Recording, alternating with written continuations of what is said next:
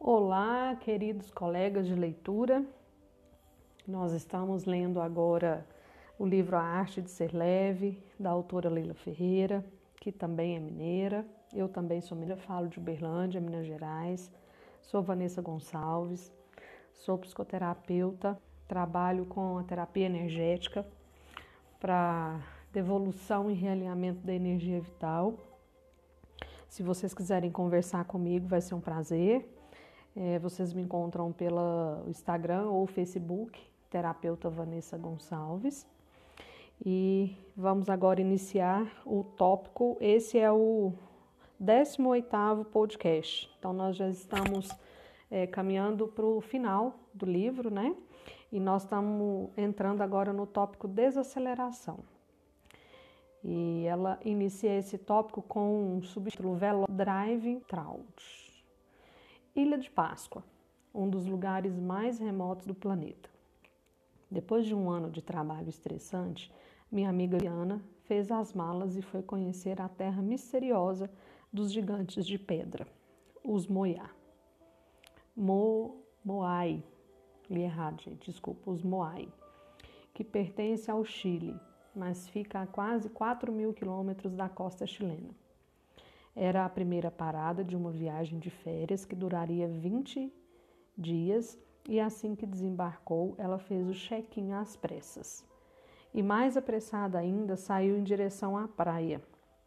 Já estava entardecendo e Juliana decidiu que seu primeiro programa na, na ilha seria ver o pôr do sol. No meio do caminho, e há sempre um no meio do caminho, ela se deu conta que estava correndo suada e com a respiração ofegante. Parou e se perguntou: Estou correndo para quê? Foi nesse momento que a ficha caiu. No meio do Oceano Pacífico, com quatro dias pela frente para reconhecer a ilha de Páscoa e sem qualquer compromisso na agenda, ela estava se comportando como havia feito o ano todo, com pressa, ansiedade e estresse.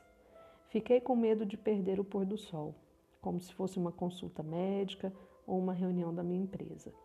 Era assim que o canadense Cole Ornoré vivia, com uma pressa crônica e um senso de urgência que mantinha inclusive nos momentos de lazer, até que decidiu mudar radicalmente o seu estilo de vida e acabou escrevendo devagar, espécie de livro de cabeceira para os que querem modificar a sua relação com o tempo. Jornalista de prestígio, ele mora em Londres, mas já viveu no Brasil e foi trocando os e-mails em português e inglês, que conversamos algumas vezes sobre o tema da desaceleração. Um dos possíveis ingredientes para uma vida mais leve. Desacelerar para Cal eh, não equivale a voltar ao passado nem adotar o ritmo dos caracóis e das lesmas. É ter a pressa quando faz sentido ter pressa e tirar o pé do acelerador em outras situações. A velocidade vicia, diz o canadense, e estamos viciados nela. Na nossa cultura fast forward, palavras como lento e devagar estão virando palavrões. Perto da minha casa, em Londres, tem uma academia dando cursos de speed yoga, algo como yoga dinâmica, para aqueles profissionais sem tempo que querem saudar o sol e fazer a posição de lótus, mas um pouquinho mais rapidamente. Gente, que, que coisa mais antagônica, né? Que coisa mais sem sentido. A gente faz yoga, é, não sei se vocês já tiveram a oportunidade de fazer, se não tiveram, é, uma ótima recomendação é justamente para aprender a respirar de uma forma consciente e de uma forma consciente é, retomar o controle dos seus movimentos, né? do seu comportamento, dos seus pensamentos, das suas atitudes. Então, passa automaticamente por ir mais lento os movimentos de yoga. Eu não consigo imaginar como é que seria uma aula desse, desse speed yoga, que é uma yoga dinâmica. É, não faz o menor sentido. É como se fosse é, a gente querer entrar num movimento por modismo ou porque me indicaram ou porque está falando que isso é bom, isso vale para alguma coisa, né? É uma coisa muito sem sentido E quantas vezes na vida a gente não faz coisas sem sentido? Essa aceleração eu penso que tem a ver com isso, né? Você entrar no piloto automático, você entra no, no mecânico do fazer pelo fazer, não encontra sentido mais é, em fazer, um, ter uma reunião de trabalho, ter uma reunião é, com os amigos, uma reunião com a família, vai por ir, porque é necessário para seguir um protocolo, para ficar bem com todo mundo. Mas é, a gente nunca está no lugar presente quando a gente está acelerado. A gente está sempre no próximo lugar, né? Então você está no, no, em família, mas pensando como é que vai ser quando você chegar na sua casa. Você está é, numa reunião de trabalho pensando como é que vai ser a próxima reunião que você vai apresentar. Então é essa ausência pelo presente, né? E isso, isso provoca muito esse automatismo, esse viver nesse piloto automático, fazendo por fazer. Então vamos pensar um pouquinho sobre isso, sobre é, fazer as coisas com consciência do que está fazendo, né? Fazendo porque realmente tem prazer em fazer, porque é necessário fazer e não porque é, se esperam que faça. Vamos lá, continuando então. Nos Estados Unidos, o funeral drive-through já é uma realidade. Você encosta o carro e dá uma olhadinha no caixão, como se estivesse pegando um Big Mac num drive-thru do McDonald's. que coisa mais. Não dá nem para imaginar, né? Um negócio assim, que coisa mais. É... Cumprir protocolo, né? Cal sabe o quanto é difícil desacelerar. Foi multado por excesso de velocidade quando estava a caminho de uma entrevista para o seu livro Devagar. Olha só que peça que a, a vida vai pregando, né? Havia ido à Itália pesquisar dois movimentos internacionais que nasceram no país, o Slow Food e o Citar Slow. O primeiro defende a ecogastronomia, comer bem associado ao respeito pelo meio ambiente. Estimula as refeições calmas, com a família e os amigos e o uso de alimentos locais e sazonais. As receitas passadas de geração em geração, como o nome sugere. Slow quer dizer lento, devagar, e ao contrário dos rituais de fast food, em que se engole um hambúrguer de procedência duvidosa no balcão da lanchonete, no carro ou numa mesa de trabalho. O outro movimento, Citar Slow, Cidade Lenta, nasceu quando Bra, sede de Slow Food, e mais três cidades italianas assinaram uma declaração em que manifestavam a sua intenção de se transformar em cidades refúgio para os que não aguentam o ritmo enlouquecido da vida moderna. Outras cidades aderiram e o movimento ultrapassou as fronteiras da Itália. Já está presente em 20 países, incluindo Portugal, Suécia, Inglaterra, Canadá, Estados Sul e Austrália. Para perceber, receber o certificado de Citaeslau, é preciso ter menos de 50 mil habitantes e cumprir uma série de exigências, entre elas diminuir o barulho, o trânsito, aumentar o número de áreas verdes, de ruas eita, para pedestres, preservar as construções históricas, ajudar os produtores e os comerciantes locais a vender seus produtos defender as tradições locais e estimular o clima da hospitalidade. Bra surgiu, Bra tem seguido à risca sua própria cartilha. Fechou o trânsito de algumas ruas de seu centro histórico, proibiu a instalação de grandes supermercados e de anúncios luminosos. Passou a privilegiar pequenos estabelecimentos familiares que vendem tecidos artesanais e comidas típicas. Nas cantinas das escolas e dos hospitais, os cardápios são à base de pratos tradicionais feitos com produtos orgânicos. As cidades Islão, e não há como pensar nelas sem sentir vontade de fazer as malas e ir correndo para lá, não são contra os avanços tecnológicos, nem querem se transformar em museus. Cal Honoré, Honoré diz que se algo for considerado bom para a qualidade de vida dos moradores, será aceito e dá um exemplo. Em Orvieto, cidade medieval entre Roma e Florença, e uma dos, das fundadoras da Città Islau, nos bondinhos quase centenários, e uma de suas marcas registradas foram substituídos por uma versão moderna, operada com a ajuda de computadores. E o fato de um movimento citar usar o website para promover a sua filosofia de bem viver também mostra, segundo Honoré, que a modernidade e a tradição podem conviver de forma equilibrada em cidades lentas. Mas não é preciso morar numa cidade citar para desacelerar, afirma o canadense. Ele alega que muita gente que se sente atraída pela ideia de adotar uma vida mais calma acha que tem que abandonar a carreira, deixar a cidade e cultivar verduras no campo. O Islão é basicamente um estado de espírito, diz Cal, e dá para viver de forma menos frenética em qualquer lugar. Concordo em parte. Já morei em Belo Horizonte, São Paulo, Brasília, na Cidade do México, em Londres e agora estou em Araxá, que tem menos de 100 mil habitantes. Sinto que até meu coração tem batido com menos pressa desde que mudei. Mas acho que Cal Honoré toca num ponto importante. Quando as pessoas são viciadas na pressa, não adianta tocar a cidade grande por um sítio ou por uma casinha naquela vila de pescadores. E o contrário também vale. Há de fato quem consiga sentir calma na hora do rush em São Paulo ou em Nova Delhi. Nosso ritmo interno é que precisa desacelerar.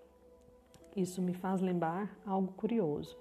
Tive um programa de TV por onde passaram mais de 1.600 entrevistados e talvez o mais apressado e mais estressado deles tenha sido um monge com quem conversei num mosteiro budista.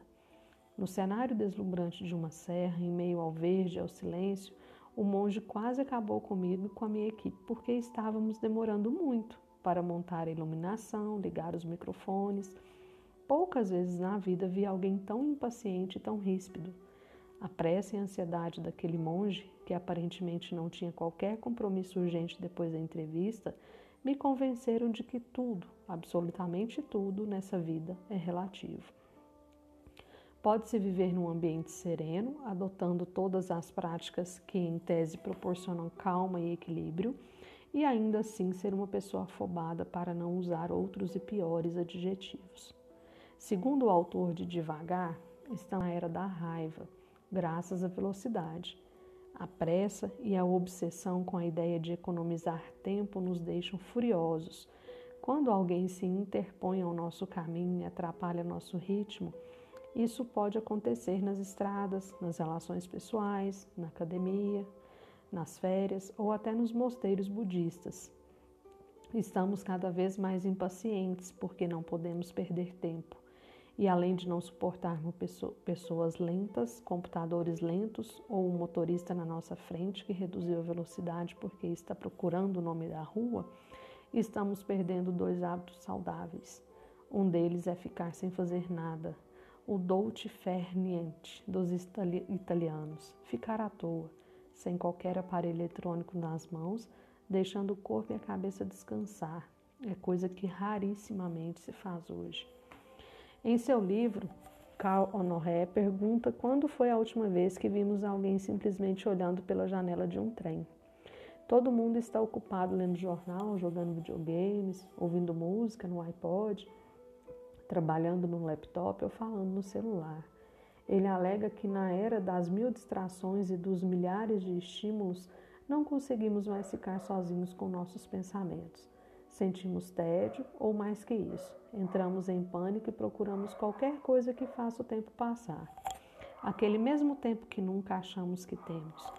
O outro hábito que perdemos, segundo o canadense, deixo para o texto seguinte, agora deu vontade de parar e escrever e ficar sem fazer nada, só olhando pela janela dessa casa de mais de 100 anos em Cascais, sentindo o sossego absoluto da Avenida da Castanhela, Castelhana que na verdade é uma ruazinha onde raramente passa alguém, e contemplando as nuvens que se deslocam sem pressa em direção ao mar.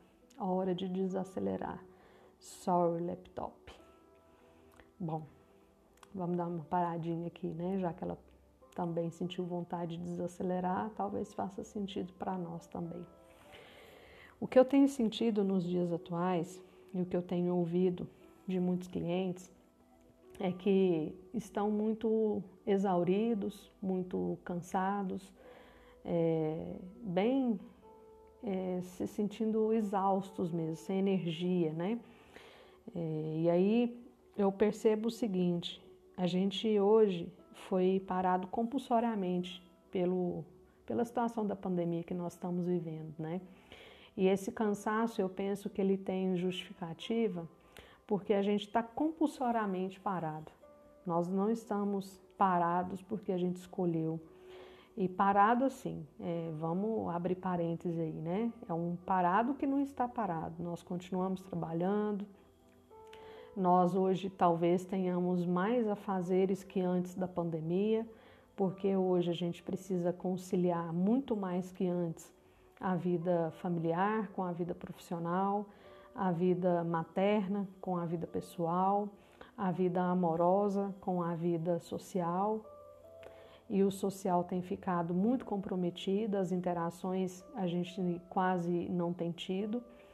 Então é como se a vida parasse a gente de uma forma obrigatória, mas a gente não sentisse que a gente pudesse parar. Então a gente fica nessa busca frenética por se sentir ocupado, como se o momento que a gente estivesse parado é como se a gente estivesse esquecendo de fazer alguma coisa. Então, o que eu deixo de reflexão para vocês é que se você pode parar por alguns instantes no seu dia, que seja alguns minutos, que você consiga realmente estar parado. Essa parada fora do celular, ficar fora da televisão, ficar fora da tarefa com o filho, de ficar fora da reunião de trabalho, é um ficar fora mesmo para você ir para dentro de você e se, re, se reconectar e se relembrar do que realmente é importante, de quais são seus valores, do que interessa para você no dia de hoje. E é fazer esse exercício diário essas paradas que sejam por dois, três, cinco, dez minutos, o tempo que você tiver disponível, são paradas que recarregam as nossas energias e são as energias vitais, porque ela te reconecta com o sentido da sua criação, para que, que você está vivo, o que, que você está fazendo hoje no planeta, qual que é a sua função e para que, que você continua fazendo o que você está fazendo. Então, é uma parada que nos religa à fonte criadora, né? seja a sua crença qual for ela, é, nos liga a aquilo que é, é, abundante, aquilo que é imenso, infinito no universo, né? que é a criação. Então, eu convido vocês a dar essa parada para a gente adquirir o hábito desse desacelerar. Não desacelerar por horas, Hoje em dia ninguém consegue fazer isso, né? Se você consegue, ótimo, excelente. Mas se você consegue desacelerar por minutos, também é excelente. O que precisa ser cultivado é esse hábito. E se a gente consegue fazer isso antes de dormir, então os benefícios são muito grandes. A gente consegue se desligar, a gente consegue é, disciplinar o corpo e a mente para que aquele momento é o momento de descanso, de desacelerar. E aí você tem um sono de qualidade realmente e acorda mais disposto e acorda conectado com o seu propósito para o dia seguinte. Então que a gente consiga ter mais momentos. E são momentos, gente. Nós não estamos falando aqui de dias, horas seguidas, nós estamos falando de minutos que você pode ocupar-se deles internamente com você. O dia tem 24 horas. Se você consegue dessas 24 horas ter minutos para você, é, aonde que você está ocupando espaço no seu dia? Que importância que você tem no seu dia? Né? Que fica essa pergunta então para nós. Até o próximo tópico.